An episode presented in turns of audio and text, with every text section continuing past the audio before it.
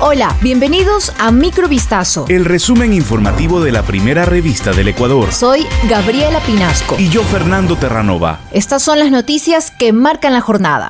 En 2020 los accidentes cerebrovasculares cobraron la vida de al menos 5.000 personas en Ecuador.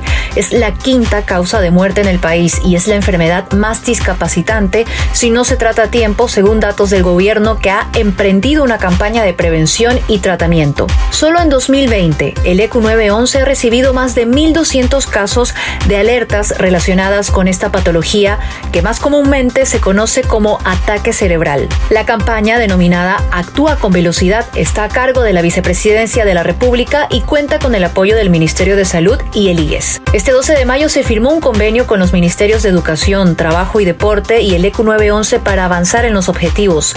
Uno de ellos es capacitar al personal de salud.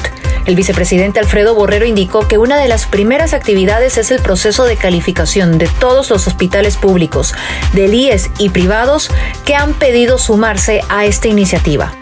Las autoridades penitenciarias trasladaron a diferentes prisiones del territorio nacional a 153 privados de libertad desde la cárcel de Santo Domingo de los Áchilas, en donde se registró una matanza este lunes que dejó 44 reos asesinados. El Servicio Nacional de Atención Integral a Personas Privadas de Libertad, SNAI, informó que con el fin de precautelar la vida, el orden y seguridad de personas privadas de la libertad de este centro, se realiza el traslado de los 153 privados de libertad con el apoyo de la policía, Fuerzas Armadas, a distintos centros de rehabilitación social. Por su parte, la Secretaría de Derechos Humanos detalló que hasta el jueves ha llevado a cabo un centenar de contenciones emocionales a raíz de los asesinatos en la penitenciaría y ha levantado 103 fichas de información a los familiares que lo requirieron. Por otro lado, este organismo gubernamental participó en el proceso de entrega de 43 de los 44 cadáveres de la matanza a sus familiares. La Fiscalía General del Estado inició una instrucción fiscal en contra de tres personas presuntamente involucradas en el delito de secuestro con resultado de muerte del que fue víctima Miguel Ángel Nazareno, alias Don Naza.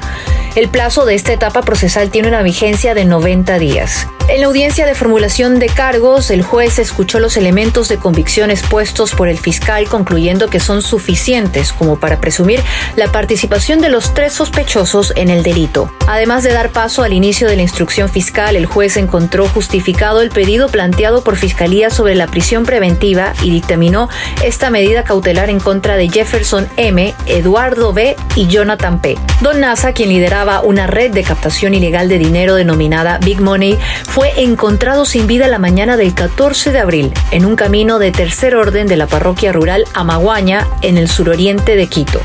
En un operativo antinarcóticos desarrollado la tarde de este jueves se decomisaron paquetes de droga dentro de una instalación adjunta a una iglesia en Guayaquil. Durante el allanamiento, los policías ingresaron al inmueble situado en el barrio Cuba, al sur de la urbe, en el que encontraron una balanza que servía para la distribución de la sustancia sujeta a fiscalización. En torno al hallazgo, junto a la capilla Santiago Apóstol de la parroquia María Auxiliadora, la arquidiócesis de Guayaquil confirmó que la policía realizó el operativo antinarcóticos y que se encontraron algunos paquetes de droga destinadas a microtráfico.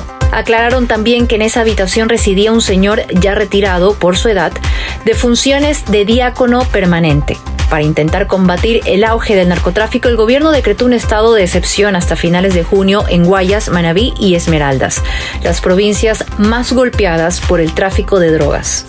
La mexicana de 18 años, Devani Escobar, hallada muerta en la cisterna de un motel a las afueras de Monterrey, fue asesinada y sufrió abuso sexual.